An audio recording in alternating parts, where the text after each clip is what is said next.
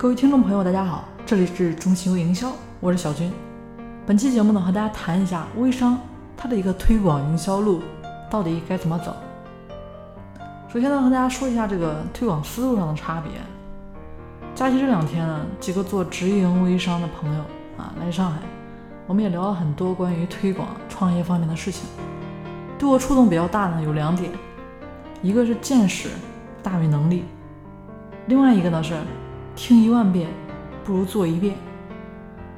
直营微商最大的优势呢是推广引流，他们把这个技术做到了极致，他们知道哪里有流量，哪里的流量更便宜，也知道哪里的流量呢质量更高。我们这个兄弟，他就说通过一篇文案就做到了。多达几千万的营业额，帮一个白酒代理商啊，一年内就翻了十倍的营业额。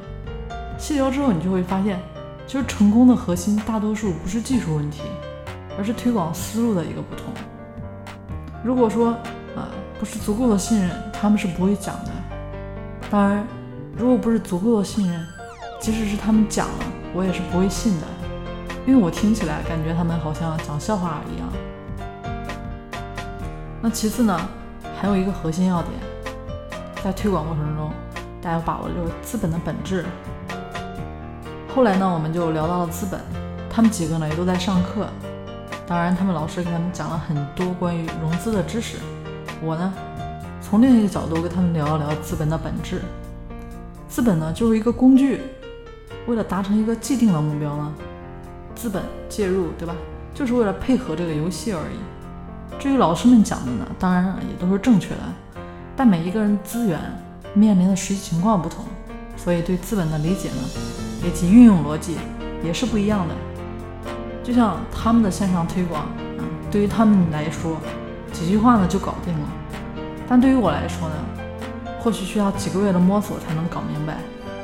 而资本方面的事情，为什么我会有自己的理解呢？其实不过是我自己的亲身经历啊，经过而已。那关于创业，我们聊了很多。之前做企业，每一天呢也都是如履薄冰的状态。现在明确了你想要的是什么，达成目标的路径呢设计好，然后就是大家一起努力玩好这个游戏就行了。那关于微商的未来呢？其实心态变了，做法也就变了，最终的结果自然也是天壤之别。朋友问我说：“这个做微商啊，会不会死？”我说，社交只要存在，微商呢就一定会存在。当然，会不会是现在的形式，或者说未来叫不叫微商，这些是不确定的。但基于信任，推荐商品的形式会一直存在下去的。我们这兄弟又问说，腾讯如果说要是干预微商怎么办呢？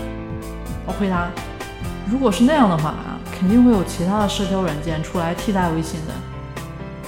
再说了，如果说腾讯禁止了微商，那微信支付呢也就危险了。支付是腾讯的根，所以说他们不会随便乱动的。如果有微商，那微商的未来会是什么呢？好的产品加健康的分销团队。当然，这不仅仅是微商，所有的商业都是必须这样做的，因为这是商业最基础的逻辑啊。也希望大家呢能够了解。好了，那今天呢就跟大家先聊到这里，大家可以加我的微信三零四九三九六七，如果有不懂的话，我们可以呢再详细的跟大家说一下。好了，我们下期节目见了。